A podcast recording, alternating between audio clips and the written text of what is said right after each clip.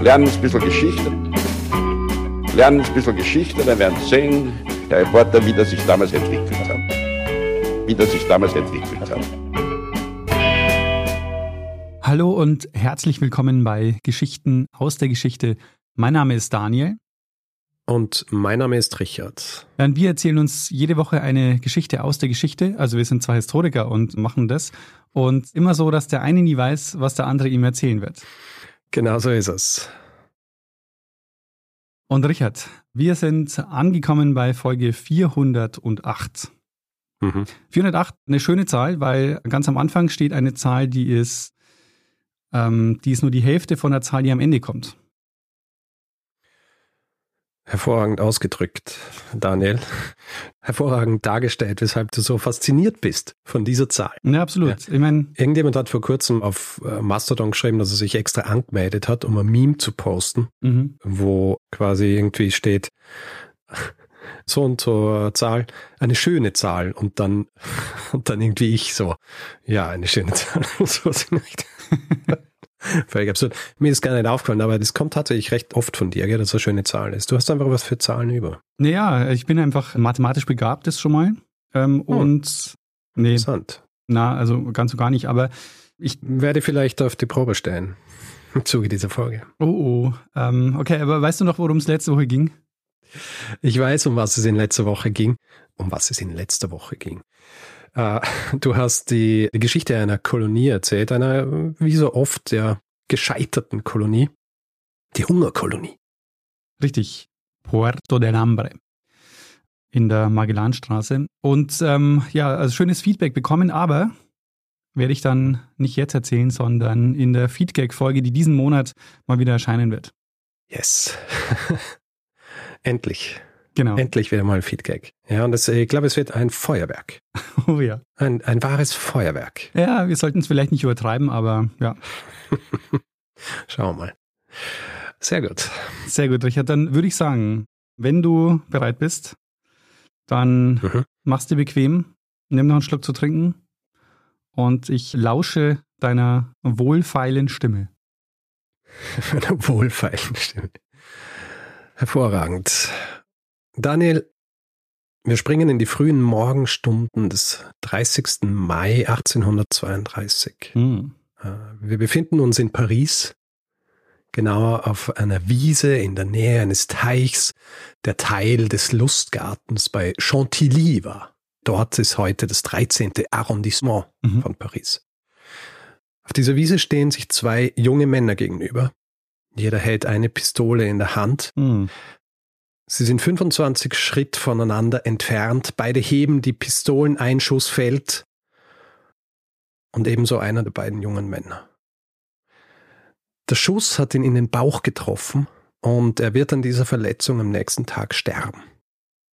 Es ist das traurige und völlig verfrühte Ende eines Lebens, das zwar einen der visionärsten Mathematiker seiner Zeit hervorgebracht hat, schlussendlich ist dieses Leben aber an den äh, Widerständen und Wirrungen seiner Zeit gescheitert. Daniel, ich werde dir in dieser Folge die Geschichte des Evariste Galois erzählen, eines Wunderkinds, wenn man so will, dessen mathematische Entdeckungen heute Teil der Basis der modernen Mathematik sind, der zu seinen Lebzeiten aber entweder ignoriert oder nicht verstanden wurde und dem sein revolutionärer oder äh, vielleicht sogar romantischer Geist schließlich zum Verhängnis wurde. Fantastisch, Richard. Ich dachte erst, du machst die Geschichte des Duells, aber. Nein. Über Duelle haben wir ja schon gesprochen. Ja, Stimmt. muss ich nichts erklären. Ja. Ich ähm, muss gestehen, ich habe natürlich auch schon öfter den Hinweis bekommen zu dieser Geschichte, habe aber nie wirklich recherchiert dazu. Also ich bin, ähm, ich weiß nichts außer das, was du jetzt erzählt hast. Ich freue mich. Sehr gut. Das Leben unseres Protagonisten beginnt eigentlich als ein recht typisches für ein Kind des französischen Bürgertums Anfang des 19. Jahrhunderts. Also er erblickt das Licht der Welt am 25. Oktober 1811 in einem kleinen Ort namens Bourg-la-Reine, heute ein Vorort von Paris. Sein Vater, Nicolas Gabriel Gallois, der leitet dort eine angesehene Schule, etwas, das er vor allem seiner Unterstützung der französischen Revolution bzw. Napoleons verdankt hat. Im Zuge dieser Revolution waren nämlich viele von der Kirche geführte Schulen geschlossen worden und die Schule der Galois, die sein Vater von seinem Großvater geerbt hat, das war dann eine dieser neuen säkularen Schulen, die diese von der Kirche geführten Schulen ersetzt haben. Und sein Vater, der wie die gesamte Familie ein großer Unterstützer Napoleons war, der wird, als Napoleon aus seinem ersten Exil zurückkommt, sogar Bürgermeister dieses kleinen Ortes, Bourg la Reine. Mhm. Und er ist so beliebt, dass er das auch nach der letzten großen Niederlage Napoleons in Waterloo bleiben wird. Die Mutter von Évariste Galois Adelaide Marie de Mont ist ebenfalls eine sehr gebildete Dame. Sie ist Tochter eines hochgebildeten Juristen. Und es wird vor allem seine Mutter sein, die Evariste, benannt übrigens nach dem Heiligen, der am 26. Oktober, also einen Tag nach seiner Geburt, gefeiert wird. Es ist seine Mutter, die diesen Evarist in den jungen Jahren unterrichten wird, vor allem in so Dingen wie klassischer Literatur und Latein. Und im Jahr 1823, mit zwölf Jahren, wird Evarist dann schließlich in eine tatsächliche Schule geschickt. Also bis dahin von der Mutter unterrichtet. Eigentlich hätte das Ganze schon zwei Jahre vorher passieren sollen, nach seinem zehnten Geburtstag, aber seine Mutter, die ihn für zu schüchtern und zart hält, die sagt, ja, ich unterrichte lieber noch zwei Jahre weiter zu Hause. Jetzt aber, im Jahr 1823, wird es auch für ihn Zeit, raus aus dem elterlichen Heim zu kommen und die Schule, die ein Internat ist, die für ihn ausgesucht wird, ist eine berühmte Schule. Es ist das Lycée Louis le Grand. Hm. Es ist eine Schule, die seit Jahrhunderten existiert und die so berühmte Schüler wie Robespierre, aber auch den Autor Victor Hugo hervorgebracht hat. Mhm. So berühmt diese Schule auch ist, das Schulgebäude selbst vermittelt es nicht. Untergebracht im Hotel de Langres in Paris, gleicht diese Schule eher einem Gefängnis als einer Schule. Und es geht halt auch außergewöhnlich strikt so. Also zum Beispiel aufgestanden wird um 5.30 Uhr und die Schüler sind ausnahmslos Jungen. Die haben dann kurz Zeit, sich am äh, einzigen Brunnen also im einzigen Ort, wo es fließend Wasser gibt, im Innenhof der Schule den Schlaf aus dem Gesicht zu waschen, bevor sie dann schon ihre ersten Unterrichtseinheiten haben. Und diese Klassenzimmer, die sind spärlich beleuchtet. Kerze am Pult des Lehrers und eine Kerze für jeweils zwei Schüler. Ratten huschen auch immer wieder über den Boden. Es gibt keine Tische. Es gibt ein Pult für den Lehrer und die Schüler, die müssen auf Stufen sitzen. Hm. Bücher und Schreibsachen auf den Knien. Frühstück gibt's dann nach den ersten zwei Unterrichtsstunden und es ist genauso karg wie die Unterrichtsräume. Wasser und äh, Trockenbrot verspeist werden muss das Ganze innerhalb einer Viertelstunde. Wer dabei spricht, wird bestraft. Das hat tatsächlich mit den zu jener Zeit vom Bürgertum eingenommenen Speisen zum Frühstück nicht viel zu tun. Mhm. Also da gibt's frisches Brot, äh, manchmal auch heiße Schokolade oder ebenso Brote mit Butter und Honig. Aber es wurde wohl in dieser Schule angenommen, dass so eine karge Ernährung den Charakter formt. Mhm. Ja. Und so Disziplinen. Genau. Mhm. Grundsätzlich gibt es sehr viele strenge Regeln, äh, manche sogar so absurd streng. Ja. Sprechen, wenn geschwiegen werden soll, also bei Mahlzeiten zum Beispiel.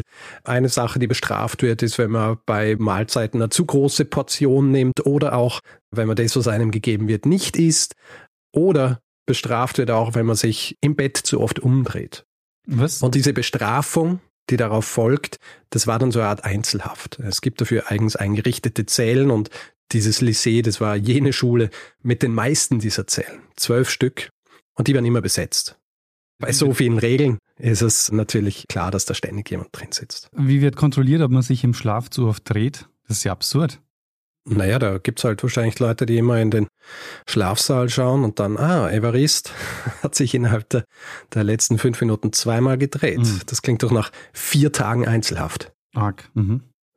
Tatsächlich ist Evarist Galois auch einer von denen, die immer wieder in diesen in diesen Zellen sitzen, was allerdings nichts über seinen akademischen Fortschritt aussagt. Die ersten zwei Jahre in dieser Schule ist er gut, er gewinnt auch einige Preise.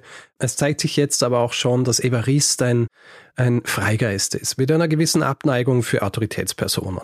Und einer davon ist der Schulleiter selbst, ein gewisser Nicolas Berthaud, der ein sehr konservativer Mann ist. Und Évariste, der aus diesem liberalen Elternhaus kommt, der sich auch so den Idealen der französischen Revolution verschrieben hat, der kann mit diesem Schulleiter, so wie viele seiner Kommilitonen, nichts anfangen. Denn, und da muss ich jetzt einen kleinen Exkurs machen, trotz der lang vergangenen Revolution und nicht so lang vergangenen Zeit des napoleonischen Kaiserreichs, die Zeit ist weiterhin eine tumultige. Nachdem Napoleon nämlich im Jahr 1840 abgedankt hat und ein weiteres Mal ins Exil geschickt worden war, wird König Ludwig XVIII. auf den Thron kommen und es beginnt die sogenannte Restauration also die Wiederherstellung der Bourbonenmonarchie, also jener Dynastie, deren Herrschaft durch die Revolution und Herrschaft Napoleons dann unterbrochen worden ist. Und im Land herrscht ein großer Zwiespalt, weil nicht alle finden, dass es eine großartige Idee ist, dass dieser König jetzt auf diesem Thron sitzt. Auf der einen Seite haben wir die bürgerlich-liberalen Kräfte, also darunter auch die Familie von Évariste Galois, und auf der anderen Seite die Royalisten, die Royalisten, die Unterstützer des Königs, die werden von ihren Gegnern auch gern als Ultraroyalisten beziehungsweise kurz Ultras bezeichnet. Mhm. Ja. Und diese Ultras, die schließen sich zum Beispiel auch in geheimen Gesellschaften zusammen, aus denen dann die Posten im Staat besetzt werden. Die bekannteste dieser Gesellschaften war die sogenannte Congregation, also einfach nur die Versammlung.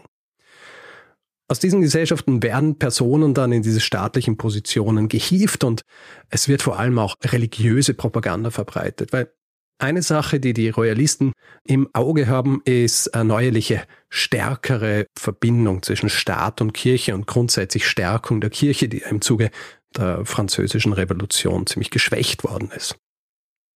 Es ist ein Ansatz, der sich vor allem auf persönlicher Ebene für Evarist als katastrophal herausstellen wird. Dazu aber später ein bisschen mehr.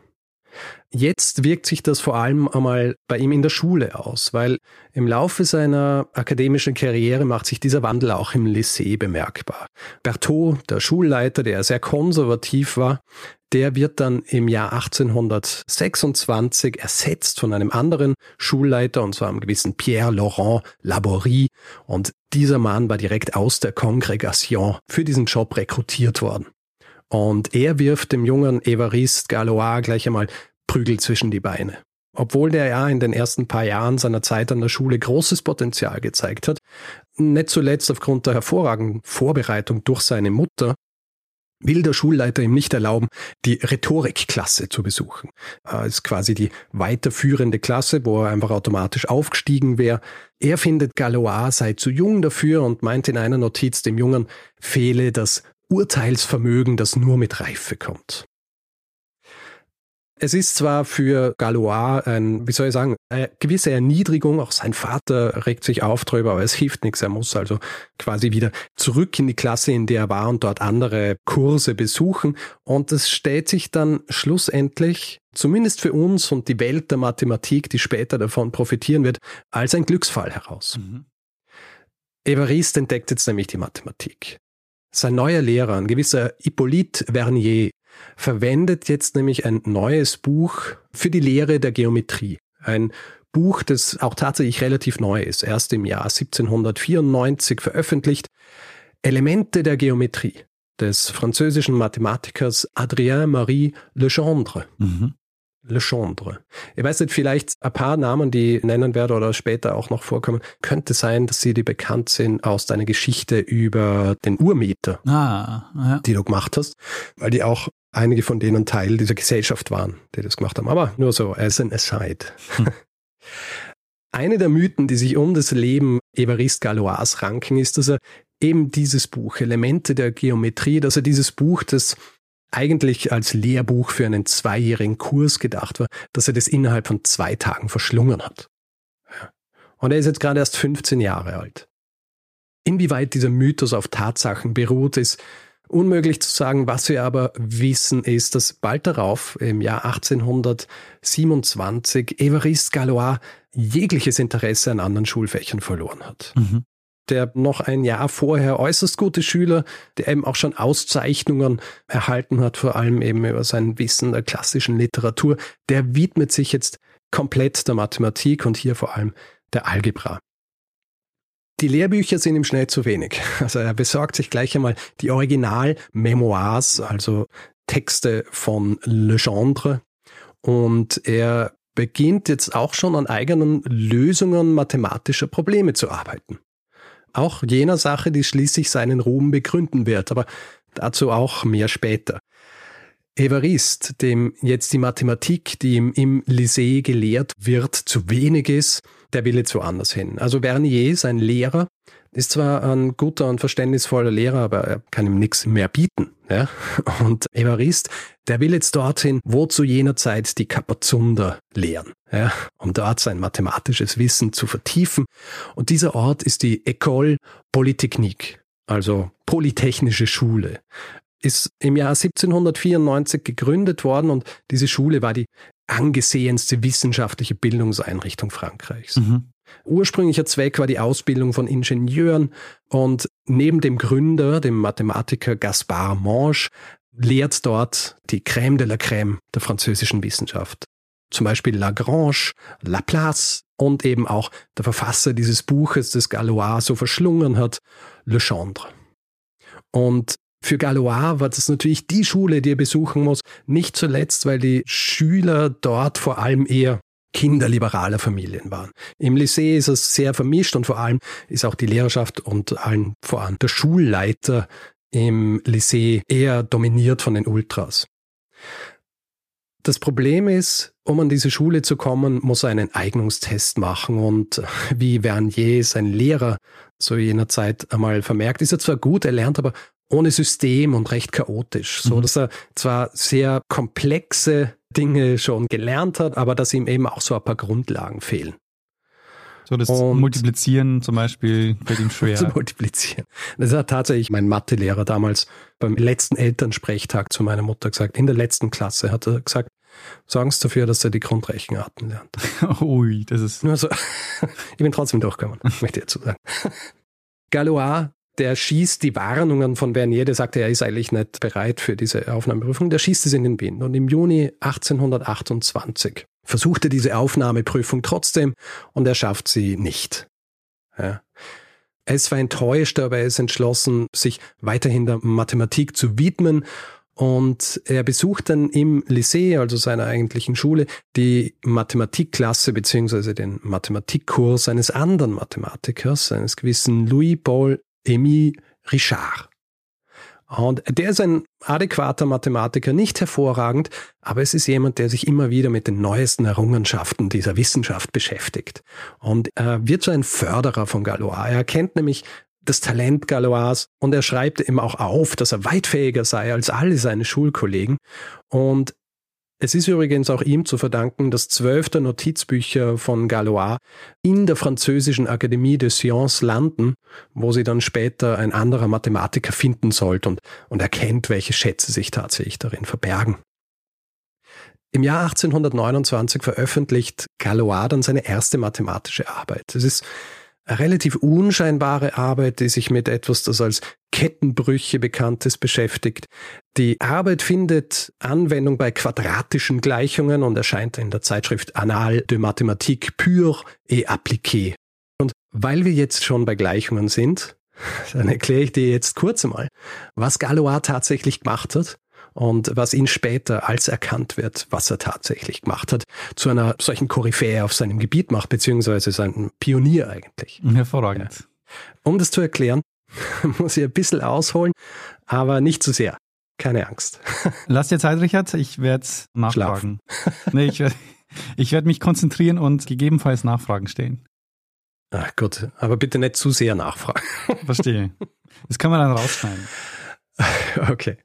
Also, in der Algebra ist eine Gleichung eine Aussage, die die Gleichheit von zwei Ausdrücken behauptet. Ja? Also die Gleichungen, über die wir sprechen, werden Polynomgleichungen genannt, die enthalten eine Variable, wie zum Beispiel x, in verschiedenen Potenzen, wie zum Beispiel x äh, zum Quadrat für quadratische Gleichung oder x hoch drei für eine kubische Gleichung. Mhm. Soweit noch klar, oder? Also ja. eine allgemeine quadratische Gleichung sieht so aus. Ax hoch 2 plus bx plus c ist gleich 0.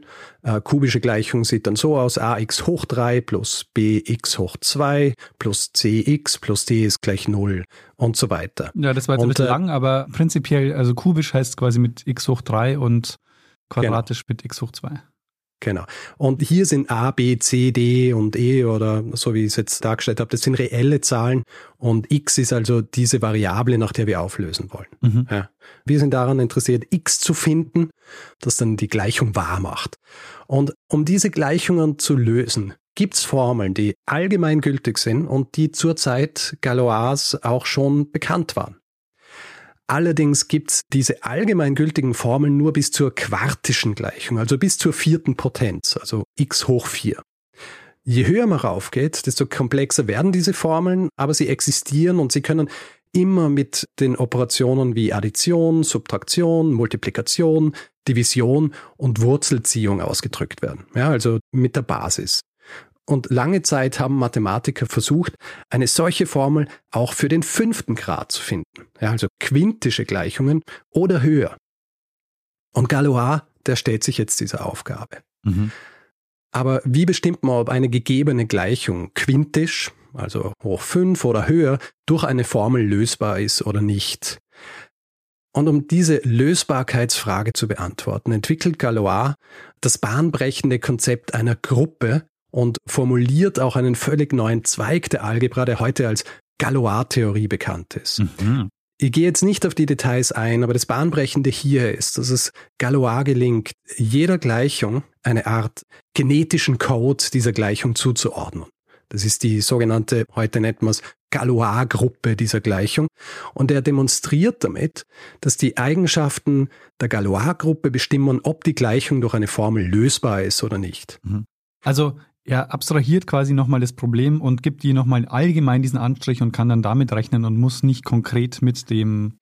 Er entwickelt im Grunde ein eigenes System basierend auf einem von ihm entwickelten System, um zu erklären, ob es überhaupt allgemein gültige Formeln für alles über x hoch 4 gibt. Mhm. Ja bei der Formulierung dieses genetischen Codes, da habe ich mich an der Formulierung des Autors Mario Livio bedient, der ein Buch unter anderem über Galois geschrieben hat. Mhm. Wichtig hier ist vielleicht auch noch, wenn ich sage eine Gruppe, man ist ja oft so in der Wissenschaft, dass Wörter, die wir im normalen Sprachgebrauch verwenden, dann ein bisschen anders verwendet werden.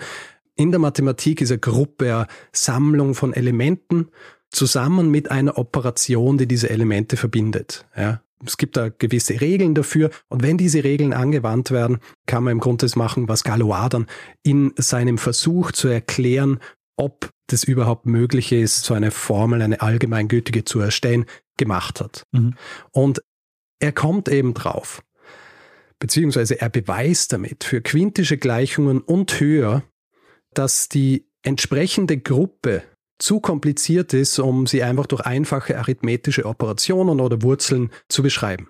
Hm. Mit anderen Worten, er beweist, dass es keine allgemeine Lösungsformel für quintische Gleichungen und Gleichungen höheren Grades geben kann, was nicht bedeutet, dass eine solche Gleichung nicht lösbar ist. Es bedeutet nur, dass es keine einzige allgemein gültige Formel dafür gibt, die für alle Gleichungen dieser Art funktioniert. Mm, verstehe. Also, also seine Lösung ist, dass es also keine Lösung gibt. Genau, aber der Lösungsansatz ist hier das Wichtige, nämlich die Entwicklung dieser Gruppen beziehungsweise dieser Gruppe, die dann im Grunde auch seinen Ruhm später begründen wird. Mhm. Richard, sein Lehrer, der ist so beeindruckt von Galois Arbeit, dass er ihm sagt, er solle sich noch einmal für die École Polytechnique bewerben.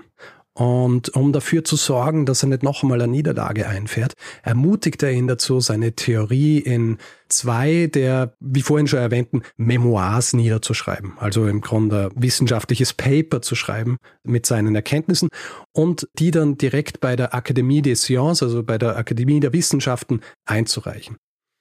Üblicherweise ist es ein recht strikter Prozess und meistens landen solche Memoirs dann zuerst einmal bei einer Ablage, bevor sie jemand zu Gesicht bekommt der sie dann anschaut und bei einer der nächsten Sitzungen präsentiert. Richard allerdings, der hat entsprechende Kontakte und er bietet sich an, diese Memoirs direkt an einen der berühmtesten Mathematiker Frankreichs weiterzuleiten. Und zwar niemand geringeren als Augustin Louis Cauchy. Und der ist dir vielleicht noch in Erinnerung aus meiner Folge über Sofia Kowalewskaja die mhm. Mathematikerin, weil ein Satz aus der Theorie der partiellen Differentialgleichung ist nach ihm und nach ihr benannt. Und im Juni 1829 tut Richard es dann auch. Er übergibt dieses Manuskript an Cauchy. Jetzt ist so, Cauchy ist zwar ein genialer Mathematiker, allerdings ist er etwas schwierig. Und, und üblicherweise, wenn er was bei der Akademie de Sciences, bei diesen Sitzungen präsentiert, dann ist was von ihm selbst. er erklärt sich aber trotzdem bereit, diese Memoirs zu lesen. Nur dann hat Galois Pech. Cauchy ist bei der nächsten Sitzung, beziehungsweise bei der Sitzung, wo er es präsentieren soll, erkrankt. Er lässt sich entschuldigen. Er erwähnt zwar, in seiner Entschuldigung, dass er über die Memoirs von Galois sprechen wollte, aber er sei leider verhindert. Und als er dann zur nächsten Sitzung wieder erscheint, präsentiert er wieder nur seine eigenen Erkenntnisse und er wird Galois Arbeit nie wieder erwähnen. Mhm. Ob er Galois Arbeit überhaupt gelesen hat, wissen wir nicht einmal sicher. Und für Galois wird's nicht besser. Also er wartet ja noch immer auf äh, Antwort von Cauchy diesbezüglich, also ob er es gelesen hat. Und diese erwähnte Entschuldigung, die kommt auch erst ein halbes Jahr, nachdem dieses Manuskript eingereicht worden ist. In der Zwischenzeit reicht Galois jetzt also ein modifiziertes Manuskript für einen Mathematikwettbewerb der Akademie ein, wo auch einige der berühmtesten Mathematiker in der Jury sitzen, darunter auch Legendre, dessen Buch er ja so verschlungen hat. Nur aus ungeklärten Gründen hat nach der Einreichung der Sekretär der Akademie, ein gewisser Fourier, dieses Manuskript mit nach Hause genommen. Und er stirbt recht bald drauf. Und Galois Manuskript wird nie wieder gefunden. Und es wird auch nicht einmal zum Wettbewerb eingereicht. Mhm. Galois erfährt davon erst, nachdem der Preis schon an jemand anderen gegangen war. Übrigens geht der Preis an einen gewissen Nils Hendrik Abel, einen norwegischen Mathematiker, der sich ebenfalls mit dem Problem der quintischen Gleichungen auseinandergesetzt hat und der den Preis posthum verliehen bekommt, weil er im Jahr zuvor mit nur 26 Jahren an den Folgen von Tuberkulose gestorben war. Ich habe gelesen, zwei Tage oder so nach seinem Tod hat er Schreiben gekriegt, dass er als Professor an der Universität Berlin angenommen worden. Hm, mhm. Also für Galois läuft es jetzt akademisch nicht so wahnsinnig gut, aber das ist noch nicht alles. Äh, es kommt noch schlimmer für ihn. Es ist ja so. Und da müssen wir uns jetzt nochmal kurz anschauen, was eigentlich die politische Situation in Frankreich ist zu jener Zeit. Also im Jahr 1824 war König Ludwig XVIII. gestorben und ihm folgt sein Bruder Charles X. Und Charles, der will den Absolutismus und die alte Ordnung des Ancien Regime, also des äh, Regimes vor der Revolution, wiederherstellen. Und im Zuge dessen werden vor allem auch wieder die vorhin erwähnten Ultras und die konservativen Kräfte, darunter vor allem auch die Jesuiten, gestärkt. Also die Kirche soll auch wieder gestärkt werden. Und wir erinnern uns, der Vater von Galois, der ist ja noch immer liberaler Bürgermeister in Bourg-la-Reine und dort kommt jetzt ein neuer Priester hin. Und dieser Priester gemeinsam mit den Ultras in der Verwaltung dieses kleinen Ortes, der packelt mit ihnen. Und zwar auf eine perfide Art und Weise. Galois Vater war nämlich bekannt dafür, öfter mal so lustige oder gewiefte Verse zu verfassen, war deswegen auch recht beliebt, nicht nur bei den Leuten in Burg, sondern auch bei seinem Sohn, mit dem er recht gutes Verhältnis gehabt hat. Und dieser Priester, der fälscht jetzt die Unterschrift des Vaters auf einem Blatt voller kruder und obszöner Verse und lässt die kursieren. Äh, rufschädigend natürlich und steht so eine Schande da, dass er nach Paris flüchtet, dort eine kleine Wohnung bezieht, nicht weit von der Schule, in der Galois ist. Und am 2. Juli 1829 äh, nimmt er sich das Leben. Hm, mhm. Wir können uns nur vorstellen, was das für Galois bedeutet hat. Und es ist ein sehr schlechter Zeitpunkt für ihn, jetzt noch einmal diese Aufnahmeprüfung für die École Polytechnique zu machen. Aber der Zeitpunkt ist gekommen, einen knappen oder ein bisschen mehr als einen Monat nach dem Tod des Vaters. Am 3. August hat er seine zweite Aufnahmeprüfung dort und wie soll ich sagen, die, diese Aufnahmeprüfung ist ein einziger Mythos in der Geschichte der Mathematik. Es wird zum Beispiel erzählt, dass er so frustriert ist während dieser Prüfung, dass er sogar mal mit dem Wischtuch der Tafel nach seinen Prüfern wirft. Ja, weil sie nicht verstehen, was er ihnen erklärt. Mhm. Und er schafft die Prüfung nicht. Er schafft die Prüfung nicht. Ein möglicher Grund, weshalb er sie nicht schafft, ist zum Beispiel seine Angewohnheit, dass er Dinge eher im Kopf ausgerechnet hat, anstatt sie auf die Tafel zu schreiben. Mhm. Und, der Lösungsweg äh, ist doch entscheidend. Richtig, nicht die Lösung. Der Lösungsweg.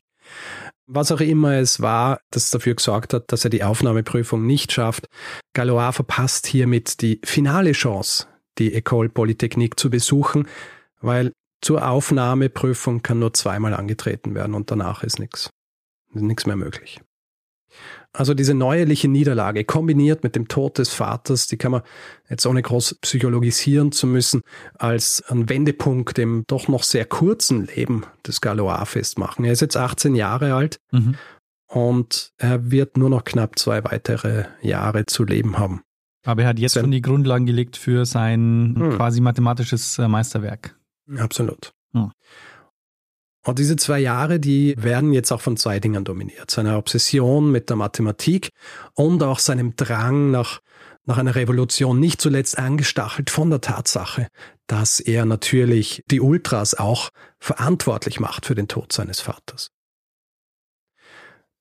Die École Polytechnique ist jetzt also verunmöglicht, also beschließt Galois auf die École Normale zu gehen oder wie sie zu jenem Zeitpunkt gerade heißt, die École Préparatoire eine mhm. Schule, die in erster Linie Lehrer ausbilden soll. Es gibt da allerdings noch eine weitere Hürde. Er muss nämlich vorher ein sogenanntes Baccalaureat abschließen. Also quasi ein Abschluss seiner vorherigen Schule, sowas wie Abitur. Und er schafft es auch nur mit Ach und Krach, weil er auf alles, was nicht Mathematik ist, völlig unvorbereitet ist. Der Physikprüfer zum Beispiel, der wird schreiben, er weiß absolut gar nichts. Mir wurde gesagt, er sei gut in Mathematik. Das überrascht mich sehr. Trotzdem, Galois schafft sie in diese Schule, allerdings packt ihn jetzt was ganz anderes. Ich habe vorhin Charles X. und sein Verlangen nach einer absolutistischen Herrschaft erwähnt. Das wird im Jahr 1830 im Rahmen der Wahlen sehr offensichtlich. Dort gewinnt nämlich die Opposition, zusammengesetzt aus Republikanern und Orleanisten, also jenen, die Republik wollen und jenen, die der Meinung sind, dass statt Charles X. Louis Philippe, der Herzog von Orléans und Cousin des Königs, auf dem Thron sitzen soll. Hm, der spätere ähm, Bürgerkönig, oder? Genau, mhm. weil der hat sich schon im Vorfeld für eine gemäßigtere konstitutionelle Monarchie stark gemacht, sagen wir so. Als Reaktion auf diesen Sieg der Opposition erlässt Charles X. die sogenannten Juli-Ordinanzen, die das Wahlrecht verändern, die Pressefreiheit einschränken und die Kammer der Abgeordneten auflösen. Und das ist nicht etwas, das man in Frankreich jener Zeit tun sollte, weil die Reaktion des Volkes ist wie erwartet. Am 27. Juli gehen die ersten Leute auf die Straße. Nach drei Tagen sind über 5000 Barrikaden aufgebaut und sehr zum Missfallen Galois werden auch die Studenten der École Polytechnique jetzt Teil dieser Rebellion werden. Etwas, das später als die drei glorreichen Tage bezeichnet wird. Galois hingegen, der sitzt in seiner École Préparatoire fest, wo der Schulleiter jenen Schülern, die auch Teil der Rebellion werden wollen, androht, dass er Truppen herbeiruft, wenn sie versuchen, aus dem Schulgebäude zu fliehen. Mhm. Also es gibt so diese Geschichte, dass Galois sogar über die Mauern wollte, aber er schafft's nicht, verletzt sich auch am Knie und so weiter. Jedenfalls, die Rebellion ist blutig. Über 4000 Menschen verlieren dabei ihr Leben. Sie ist aber erfolgreich. Und am 30. Juli landet der Herzog von Orléans in Paris, wo er dann am 9. August zum neuen König Louis Philippe I. gekrönt wird. Charles X. muss ins Exil und übrigens auch Cauchy, der immer großer Unterstützer der Bourbonen war, der verlässt jetzt Frankreich. Mit Galois hat es aber auch wieder was gemacht. Wie seine Familie in diesem Sommer, als die Schule pausiert, Sommerpause hat, wie seine Familie dort auch bemerkt ist, aus diesem schüchternen und zurückhaltenden Schüler jetzt so ein leidenschaftlicher Revoluzer geworden. Ja, mhm. also einer, der auch bereit ist, sich selbst für seine Ideale zu opfern. Und darum, als er nach dem Sommer wieder in die Schule zurückkehrt, widmet er sich zwar auch der Mathematik, aber vor allem auch seinen revolutionären Umtrieben beziehungsweise Widerstand gegen die konservativen Kräfte. Er tritt einer Gesellschaft bei, zu jenem Zeitpunkt noch öffentliche, mit Annoncen in Zeitungen für Treffen, später dann eine geheime, die sich Société des Amis du Peuple nennt, also Gesellschaft der Freunde des Volkes. Mhm. Und es ist quasi der militante Arm der Republikanischen Partei. Und auch in der Schule gibt es jetzt Ärger. Nachdem nämlich sein Schulleiter, der, der es ihnen nicht erlaubt hat, auch Teil der Rebellion zu werden, des Aufstands, nachdem der nämlich in der Gazette des Écoles, also quasi in der Schülerzeitung, am 2. Dezember 1830 einen Brief veröffentlicht, wo er einen liberalen Lehrer der École Polytechnique attackiert, da platzt Galois der Kragen, wenn man so will. Ja. Galois veröffentlicht in der Gazette des Écoles oder sagen wir so, äh, es wird ein Brief in der Gazette des Écoles veröffentlicht, in dem der Schulleiter attackiert wird. Und es wird auch darauf hingewiesen, dass er es Schülern nicht erlaubt hätte, die Schule zu verlassen während des Aufstands. Der Brief ist zwar anonym, es ist aber relativ klar, dass Galois der Verfasser ist. Das Resultat ist, dass er der Schule verwiesen wird. Galois, jetzt also der Schule verwiesen, der macht zwei Dinge. Das erste ist, er tritt jetzt der Garde National bei, also der Nationalgarde. Die war eigentlich 1827 von Charles X. aufgelöst worden, vor allem weil viele Mitglieder, bürgerliche Mitglieder der Nationalgarde dem König gegenüber eher negativ eingestellt waren. Sie war aber dann von Louis Philippe wieder, wieder eingesetzt worden. Und Galois, der trägt diese Uniform jetzt mit Stolz. Er weiß aber noch nicht, dass ihm diese Uniform nicht viel später noch sehr große Probleme bereiten wird. Was er auch macht, er beschließt jetzt Mathematikunterricht zu geben, weil er ist jetzt völlig mittellos. Also seine Mutter nach dem Tod seines Vaters, die kann ihn nicht mehr unterstützen und dieses Stipendium, das er erhalten hat für seinen Besuch der École Préparatoire, das bekommt er jetzt ja nicht mehr, weil er der Schule verwiesen worden ist. Ein befreundeter Buchhändler, der lässt ihn ein Hinterzimmer verwenden und Galois schaltet jetzt auch eine Anzeige in der Gazette des Écoles, wo er unter anderem schreibt, dass dieser Kurs für jene sei, die auch spürten, wie unvollständig die Studien der Algebra in den Schulen sei und die tiefer in diese Wissenschaft eindringen wollen. Und dieser Kurs, der ist ein absoluter Reinfall. Ja, also ähm, anfangs, so um ihn zu unterstützen, sitzen vor allem Freunde von ihm drin, nach und nach wird es aber immer leerer, weil die Leute einfach nicht verstehen, von was er redet. Ja? Mhm. Er hat zwar sehr visionäre Ideen, aber er ist sehr schlecht darin, sie zu vermitteln. Also dieser Kurs, der scheitert, der muss sich jetzt quasi als Tutor verdingen. Also Kinder unterstützen, die Nachhilfe brauchen. Aber Anfang 1831 sieht es dann fast schon so aus, als würde er zumindest was seine wissenschaftliche Anerkennung angeht, Erfolg haben. Er wird nämlich dazu eingeladen, noch einmal ein Memoir an die Akademie des Sciences zu schicken. Er tut das, hört dann aber auch wieder mal ein paar Monate nichts. Er wird jetzt aber auch immer mehr und mehr in revolutionäre Machenschaften verstrickt. Also in dem Jahr war eine Artillerieeinheit der Nationalgarde aufgelöst worden und 19 Mitglieder dieser Einheit, die sich weigerten, ihre Waffen abzugeben, die waren vor Gericht gestellt worden. Sie werden aber freigesprochen und die Gesellschaft der Freunde des Volkes, die veranstaltet darum am 9. Mai 1831 ein Bankett, um das zu feiern. 200 Republikaner oder mehr sind Teil dieses Banketts und es sind auch berühmte Leute dabei, wie zum Beispiel Alexandre Dumas, hm. den wir kennen als den Autor von zum Beispiel Graf von Monte Cristo oder mhm. Drei Musketiere. Oder Moby ähm, Dick. Scherz, Entschuldigung. Ah, nee, bitte. Natürlich auch anwesend Evariste Galois. Es ist ein rauschendes Fest. Ja. Champagner fließt in Strömen, ein Trinkspruch folgt auf den anderen, meistens auf die Revolution. Bei Dumas ist es ein Trinkspruch auf die Kunst an sich. Und auch Galois, der will sich nicht lumpen lassen. Er steht auf und sagt, auf Louis Philippe also den König. Nur, während er das sagt, hat er einen Dolch in der Hand. Hm. Oder wie er es später beschreiben wird, ein Klappmesser, mit dem er gerade sein Fleisch geschnitten hat. Äh, jedenfalls, das Ganze wird als Drohung gegen den König aufgefasst und sofortige Aufruhr. Also dieses Bankett, das endet im Chaos. Die Leute verlassen stürmisch den Ort. Das ist äh, das Au Vendange de Bourgogne Restaurant. Mhm. Manche verlassen dieses Restaurant sogar durchs Fenster. Zum Beispiel Alexandre Dumas. Und Galois, der wird am nächsten Tag verhaftet äh, in der Wohnung seiner Mutter und dann am 15. Juni vor Gericht gestellt. Mhm. Aber er wird freigesprochen. Vielleicht sogar aufgrund seiner Version mit dem Fleischschneiden. In der Zwischenzeit, wahrscheinlich aufgrund eines Zeitungsartikels, der höchstwahrscheinlich von einem der Freunde von Galois platziert worden war, erhält Galois jetzt endlich auch eine Bewertung seines Manuskripts, das er an die Akademie des Sciences geschickt hat.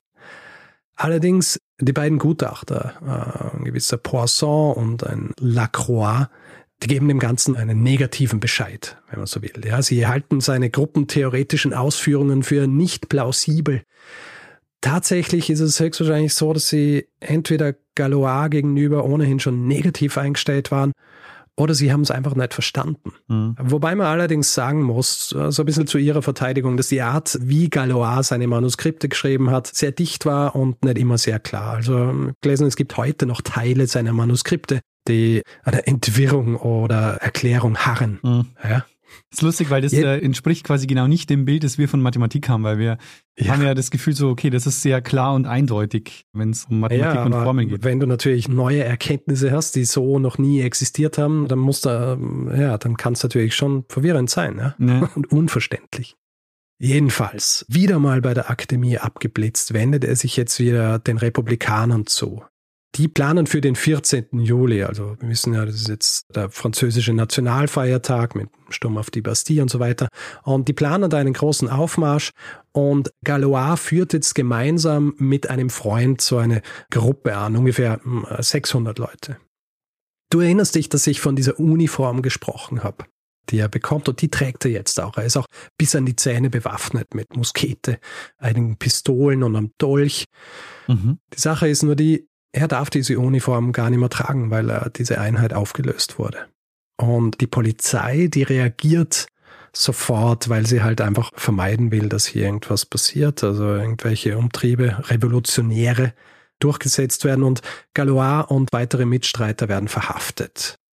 Und jetzt kommt er nicht so glimpflich davon. Er wird zu neun Monaten Haft verurteilt, mhm. gemeinsam mit einer Menge anderer Republikaner. Anfangs sitzt er in der Haftanstalt Saint-Pelagie ein. Es ist ähm, so eine Art Gefängnis, wo man sich mit Geld bessere Unterkünfte, besseres Essen einkaufen kann. Also Einzelzimmer für quasi das Höchste und gutes Essen und dann vielleicht Doppelzimmer dann später. Bei Galois mittellos reicht es gerade mal für einen Schlafsaal, wo 60 Betten drinstehen. Er verbringt auch die meiste Zeit mit sich selbst. Also er widmet sich der Mathematik, er schreibt Briefe, er spricht nicht viel mit anderen Leuten.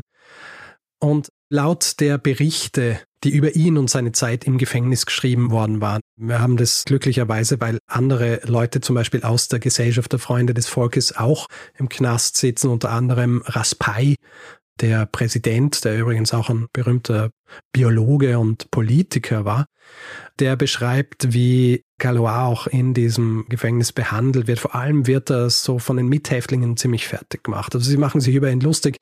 Am Abend, wenn die Republikaner zusammenkommen und so ein bisschen feiern, da spornen sie ihn so an, dass er doch so harten Alkohol trinken soll, was er dann auch tut, auf die ganze Flasche und diese ganzen Umstände die helfen seinem zu jener Zeit wohl schon recht fragilen geistigen Zustand nicht wirklich.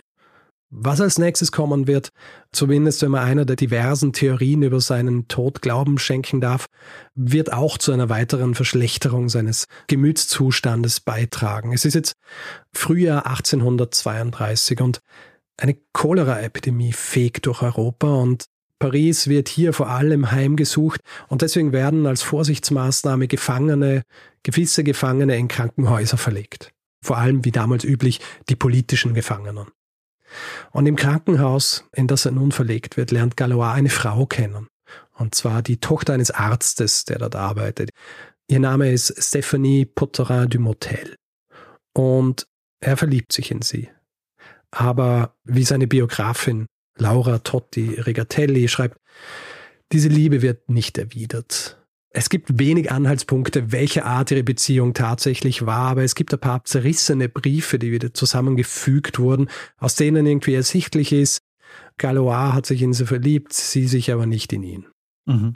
Und jetzt kommt dieser Zeitpunkt, wo die tatsächlichen Ereignisse nicht mehr ganz so klar sind im Laufe der letzten fast 200 Jahre wurden da einige Vermutungen angestellt. Was wir wissen ist, Galois wird am 29. April 1832 aus dem Gefängnis entlassen und die politische Situation in Frankreich ist wie so oft so ein bisschen instabil. Also hier ist jetzt vor allem so, die Ultras, also die Ultraroyalisten, die betrachten Louis Philippe eigentlich als so ein Usurpator. Ja? Und sie planen, den Enkel von Charles X. auf den Thron zu heben. Und den Republikanern, allen voran der Gesellschaft, der Freunde des Volkes, also die wissen, wenn da jetzt was kommt, dann müssen sie auch was tun. Sie bereiten jetzt eigentlich schon so eine Konterrebellion vor. Mhm. Äh, nur, wie startet man so eine Rebellion? Und was immer gut funktioniert, ist ein Toter, ja? also ein Opfer des Staates. Hier ist äh, ein bisschen schwierig, weil es gibt unterschiedliche Ansichten, was Galois hier jetzt gemacht hat. Laura Totti Riatelli, die übrigens die einzige ist, die wirklich eine Monographie über Galois geschrieben hat, also in erster Linie Biografie, die schreibt, dass Galois sich jetzt als dieses Opfer anbietet. Er bietet an, dass er sich bei einem Duell erschießen lässt und diese Tat soll dann als ein Meuchelmord der Polizei hingestellt werden und dafür sorgen, dass tausende aufgebrachte Republikaner auf die, auf die Barrikaden gehen. Mhm. Die herkömmlich erzählte Variante ist die, dass Galois aus irgendeinem Grund, wir wissen nicht welchem, vielleicht sogar in Bezug auf Stephanie, die Frau, in die er sich verliebt hat, dass er im Zuge dessen bei einem Duell starb. Was auch immer jetzt der Grund ist, dass er an diesem 30. Mai auf diese Wiese geht.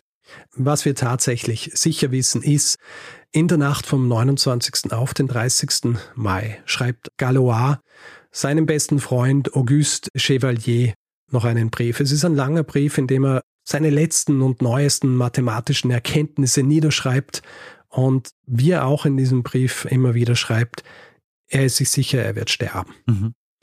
Nachdem er am nächsten Tag, am 30. Mai, bei diesem Duell angeschossen wird, finden ihn Stunden später Bauern oder ein Polizist, auch das ist irgendwie nicht klar. Er wird in ein Krankenhaus gebracht und dort stirbt er am nächsten Tag in den Armen seines jüngeren Bruders Alfred. Von Alfred kennen wir auch die letzten Worte von Evariste Galois und zwar Weine nicht. Ich benötige all meinen Mut, um mit 20 zu sterben. Mhm.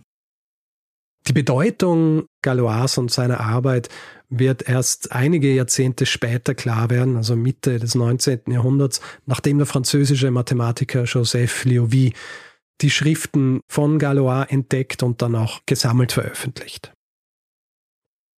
Und das, lieber Dani, war meine Geschichte über Evariste Galois, den wahrscheinlich tragischsten Mathematiker, beziehungsweise tragischsten Mitbegründer der modernen Mathematik. Sehr interessante Geschichte, Richard. Also ich ähm, wusste tatsächlich, also außer jetzt dem Namen und dass es dieses Duell gab, gar nichts. Und jetzt bin ich mir gar nicht sicher, dieses Duell wissen wir aber, dass es stattgefunden hat, oder ist das auch nicht klar? Ähm, das Duell hat stattgefunden, wir wissen aber so gut wie nichts über die Umstände. Okay, also nicht Duells. warum. Okay. Ja, mhm. Wir wissen nicht warum. Wie gesagt, lange Zeit hat es immer geheißen, entweder man weiß nicht genau, also weil er erwähnt in einem Brief eine Frau, wegen der er sich duellieren will, aber es ist auch nicht ganz klar. Es ist ja auch so, Laura Totti, die sagt in ihrer Biografie, dieser Brief zum Beispiel, in dem er nochmal alles aufschreibt, da ist irgendwie klar, er weiß, dass er sterben wird bei einem Duell, ich meine, grundsätzlich hast du eine Chance, dass du nicht stirbst. Mhm, ja. Ne. Aber es heißt nämlich auch, dass bei diesem Duell nur eine Pistole geladen war. Mhm. Aber die beiden Kontrahenten haben nicht gewusst, welche das ist. Also es ranken sich sehr viele Mythen um dieses Duell. Wir wissen also tatsächlich nicht sicher, warum er es gemacht hat. Was irgendwie klar wird, ist, dass das halt ein völlig unsinniger Tod mhm. ist. Mhm. Ja. Also selbst dieser Plan, der ausgeheckt worden war, dass der Tod von Evariste Galois zu einem Aufstand führen sollte. Das ist deswegen auch so sinnlos, weil es sind zwar bei seinem Begräbnis dann tausende Leute, es gibt auch so ein bisschen Unruhen, aber eigentlich, ich glaube, am selben Tag stirbt ein ehemaliger General von Napoleon, der sich viel besser eignet, also dessen Begräbnis sich viel besser dafür eignet. Und dieser Aufruhr, der eigentlich geplant war, zumindest in der Darstellung laut Laura Totti, der wird halt einfach nicht in die Tat umgesetzt. Also wenn er, wenn er sich wirklich dafür töten hat lassen, ist es wirklich das Unsinnigste aller Zeiten. Mhm. Aber also, ich meine, mit 20 ist er gestorben. Das heißt, er hatte wirklich jetzt auch ein sehr bewegtes Leben. Kann man so sagen. Also, ja, und auch wirklich so ein bisschen es ist ja interessant, weil in dieser Biografie wird auch diese Einschätzung seines einen Schulleiters, der ihn nicht in die Rhetorikklasse gehen lassen will. Ja, wird so als quasi, ihm werden Prügel in den Weg gelegt, interpretiert. Aber was er geschrieben hat, dass er schon gescheit genug sei, aber dass ihm die Reife fehlt. Mhm. Ich glaube, das ist so ein bisschen sinnbildlich auch fürs Leben von Evariste Galois. Mhm. Ja. Hm. Also ich glaube, sein, einfach seine geistige Reife, die hat nicht mithalten können mit seinem Intellekt. Mhm. Es ist ja auch echt interessant, jetzt auch dieser kleine Einblick, den du gegeben hast zur Schule und auch wie das Leben dort so war. Das ist ja arg. Also ich meine, wirklich, also, ja, ich meine, was ist das für ein Menschenbild, das du hast, wenn du wirklich die Kinder derart disziplinieren willst? Ey, also ich meine, ich bin jetzt kein Experte, was quasi das Schulwesen im Laufe der Jahrhunderte angeht, aber ich glaube, grundsätzlich war ja lange Zeit Strenge quasi das Wichtigste in so einer mhm. Schule, ja. ja. Aber ja, das ist schon außergewöhnlich. Also es steht auch in der Biografie von Laura Totti, dass es selbst für jene Zeit in den Schulen war es einfach außergewöhnlich. Mhm. Also dieses so sehr äh, karge und strenge, auch eben was das Essen und so weiter angeht, das war nicht typisch für die Zeit, ja, sondern es war typisch nur für diese Schulen. Naja, und auch mit dem eigenen Gefängnis zum Beispiel. Ich meine, das ja, ja arg. Ja. Hm. Also, dass, äh, dass das was mit dem Geisteszustand eines jungen Menschen macht, kann ich mir schon vorstellen. Hm. Ja. Also auch so dann seine, seine anti-autoritären Umtriebe und so weiter. Das äh, ist sicher eine gewisse Wechselwirkung gewesen hier. Aber na, ich bin kein Psychologe. Naja. Es ist, man könnte es, es wäre nachvollziehbar. Naja, also dass es irgendwelche Effekte hat, man muss ja nicht konkret auf was beziehen, aber dass es auf jeden Fall was mit Persönlichkeiten macht, wenn die so erzogen werden, das denke ich, steht außer Frage. Hm. Aber kommen wir vielleicht nochmal kurz zu seinen mathematischen Leistungen. Wurden die denn zu seinen Lebzeiten überhaupt nicht erkannt? Also ist das naja, etwas, was sich so durchzieht durch die, wie soll ich sagen, Legendenbildung von Galois ist, dass sein Genie zu Lebzeiten nie erkannt worden ist, was nicht stimmt. Ja. Also mhm. insgesamt hat er fünf Artikel veröffentlicht in auch namhaften mathematischen Zeitschriften. Einmal in einer Ausgabe hat er sogar zwei drin und zwischen seinen beiden Artikeln ist ein Artikel von Cauchy. Ja, also es ist nicht so, dass niemand erkannt hat, dass er was kann, ja, aber seine bahnbrechenden Erkenntnisse, die dann auch der Akademie vorgelegt worden sind, die wurden zu Lebzeiten so nicht aufgenommen. Mhm. Ja, ich meine, ist halt auch insofern tragisch, weil vermutlich oder wenn man ihn irgendwie mathematisch gefördert hätte, wäre das vielleicht nicht so untergegangen und hätte er halt vielleicht oder wahrscheinlich hätte er dann noch größere Sachen ja. ähm, erfunden. Kann man erfunden? Sag mal bei Mathematik erfunden. Sagt man wahrscheinlich nicht erfunden. erfunden, entdeckt. Ja, entdeckt. Weil im Grund, ja, ich bin mir auch nicht sicher, wie, ich meine, die Mathematik wird als Naturwissenschaft beschrieben, aber ich meine, diese Formeln, ja, na, es muss schon entdeckt heißen. Ich glaube auch. Man muss einfach ja. nur die Sprache dafür entwickeln. Genau, ja, ich glaube auch. Mathematik entdeckt man. Richtig. genau. Vielleicht noch zur Literatur. Ich habe das vorhin eh auch schon erwähnt. Also die beiden Bücher, auf die ich mich da am meisten gestützt habe. Das eine ist Évariste Galois, 1811 bis 1832 von Laura Totti, ursprünglich auf Italienisch erschienen, aber es gibt eine englische Übersetzung. Und dann gibt's noch The Equation That Couldn't Be Solved von Mario Livio aus dem Jahr 2005, wo es um ähnliche Konzepte beziehungsweise Konzepte geht, die auch mit den Entdeckungen Galois zu tun haben, vor allem. Symmetrie, aber im mathematischen Sinn, ich habe das jetzt bei meiner Erklärung ein bisschen auslassen, aber es hat vor allem auch mit symmetrischen Eigenschaften zu tun. Mhm, mh. Also beide sehr, sehr ausführlich, aber auch nicht zu lang, weil das Leben von Galois halt tatsächlich recht kurz war. Diese Theorie von ihr bezüglich, warum er zu diesem Duell ist, die, ja, die wird eher nicht so angenommen. Und ich habe so ein paar Reviews gelesen von diesem Buch und obwohl die in diesen Reviews dann da steht, ja, es, es könnte Sinn ergeben, es ist schon viel Mutmaßung dabei. Ja, mhm. Man muss ein paar Dinge in eine gewisse Richtung drehen, damit es auch tatsächlich irgendwie Sinn ergibt, dass er sich geopfert hat. Ja, verstehe. Der Livio ist ja auch bekannt für einige Bücher zur Mathematikgeschichte, kann es sein? Ja. Sehr ist er dir auch schon untergekommen? Ja, ist mir auch schon untergekommen. Also ich glaube, ich habe sogar eines seiner Bücher im mhm. Regal stehen. Ah, sehr gut. Es ist ganz interessant, wenn man bei ihm seinen Abschnitt über Galois liest. Sein Buch ist im Jahr 2005 rausgekommen und ist von Laura Totti aus dem Jahr 1996 und man merkt, viel von dem aus dem Buch von Laura Totti ist auch in sein Buch geflossen, aber dieser Teil mit, warum er dann gestorben ist beim Duell, den hat er nicht übernommen. Mhm. also da ist irgendwie klar. Also da herrscht kein Konsens, ja. was das ja. angeht.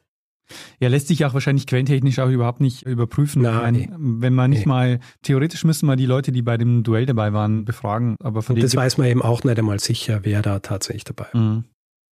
Also es wird angenommen, dass es ein weiterer Republikaner war, also quasi aus derselben Gesellschaft. Man weiß aber nicht, war das ein tatsächliches Duell und man weiß halt auch, welche von denen das war. Mhm.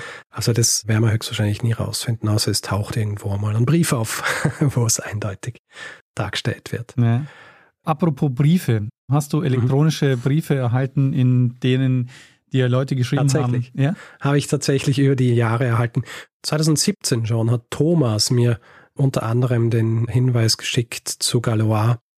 Maxi hat mir den Hinweis geschickt. Corinna hat mir den Hinweis geschickt. Und was auch ganz lustig ist, also ich habe ja diese Geschichte von Galois wollte ich schon mal machen. Äh, dann habe ich mir gedacht, ah, ich mache lieber zuerst einmal Sofia Kowaleska, ja, und ist dann so auf dem Backburner gewesen. Aber letzte Woche habe ich mich mit zwei unserer Hörer getroffen, ah. ja, die aus der Schweiz, die in Wien waren. Und einer von ihnen wurde mir im Vorfeld gesagt, äh, ist ein Mathematiker. Mhm. Und dann habe ich gedacht, ah, hervorragend. Dann äh, mache ich jetzt die Galois-Folge, dann kann ich ihn gleich ausfragen ah. dazu. Ja. Was ich auch gemacht habe. Es ist lustig, ich habe ihm das nämlich gesagt und er so, ah, das ist so lustig, weil er hat sich gedacht, wenn er mich trifft, dann muss er mir sicher auch irgendeinen coolen Tipp geben mhm. ähm, aus der Mathematik. Und er hat sich überlegt, ah, ich könnte ja Galois machen. Ah, okay. also, und er hat mir dann so ein paar Sachen erklärt und er hat sich auch bereit erklärt, über den Text zu schauen, den ich zur Mathematik verfasst habe. Ja. ja. Also diese Erklärung. Trotzdem gilt natürlich, wenn ich irgendwas falsch gesagt habe, dann ist nicht seine Schuld, sondern dann habe ich es einfach falsch wiedergegeben. Also vielen Dank an Tommy und auch vielen Dank an Fabio. Das sind die beiden Hörer, die ich letzte Woche getroffen habe. Sehr schön. Ähm, mir, ich habe gerade nachgeguckt, mir haben den Hinweis geschickt Alex und Margaret und Jeanette. Sehr gut. Tja, äh, Richard, dann würde ich sagen, wir summieren uns jetzt äh, in den, na Quatsch, es ist Blödsinn, wir, wir machen einfach das, was wir immer machen. Richtig, und, äh, den Feedback-Hinweis-Block. Genau. Wer Feedback geben will zu dieser Folge oder anderen, kann es per E-Mail machen. Feedback at geschichte.fm kann es direkt auf unserer Website machen. Geschichte.fm kann es auf den diversen Social Media Plattformen tun. Facebook, Twitter, Instagram, dort heißt man Geschichte FM. Auf Mastodon sind wir auch zu finden. Einfach geschichte.social in einem Browser eingeben, landet man direkt auf unserem Profil. Und wer uns reviewen will, Sterne vergeben und solche Dinge, kann das zum Beispiel auf Apple Podcasts machen oder einfach grundsätzlich überall dort, wo man Podcasts bewerten kann. Es gibt auch Merch, den gibt's unter geschichte.shop und wer diesen Podcast werbefrei hören möchte, hat zwei Möglichkeiten. Die eine Möglichkeit ist bei Apple Podcasts, da gibt's den Kanal Geschichte Plus und bei Steady kann man sich den Feed kaufen für vier Euro im Monat. Da gibt's alle Informationen unter geschichte.fm slash steady. Wir bedanken uns in dieser Woche bei Ferdinand, Philipp, Nils, Sebastian, Manfred, Ulrike, Jan, Sophie, Georgios, Markus, Raphael, Alexander, Thilo, Flores, Martin, Marius, Matthias, Henning, Kerstin, Tobias, Irene, Marcel, Wladislav, Karen, Barbara, Tom, Laura, Nikolas, Christopher, Susanne, Stefan, Lukas, Michael, und Dominik. Vielen, vielen Dank für eure Unterstützung. Ja, vielen herzlichen Dank. Und vielen Dank an Lene Kiebel fürs Schneiden dieser Folge. Und dann denke ich mal, wir's, oder? Fehlt noch was. wir's. Nein, ich glaube, wir haben's. Sehr gut. Dann lass uns doch so enden, wie wir immer enden, Richard. So enden wir nicht immer. Wir sagen nie enden. Nee, aber wir geben doch am Ende immer dem einen das letzte Wort. Ja, ja, aber da sagen wir nie, wir enden jetzt so, wie wir immer enden. Ach so, aber gut. Dann enden wir doch jetzt mal so, wie wir sonst auch immer enden. nee, dann geben wir nee, dann lass einen das letzte Wort, das immer hat Bruno Kreisky. Lernen ein bisschen Geschichte. Lernen ein bisschen Geschichte, dann werden Sie sehen, der Reporter, wie das sich damals entwickelt hat. Wie das sich damals entwickelt hat. Die Basis äh, der modernen Al die Basis der die Basis. Die Basis. Na, ich sag's nochmal. Ich sag's einfach nochmal, okay? Ja, mach die ganze Folge einfach nochmal.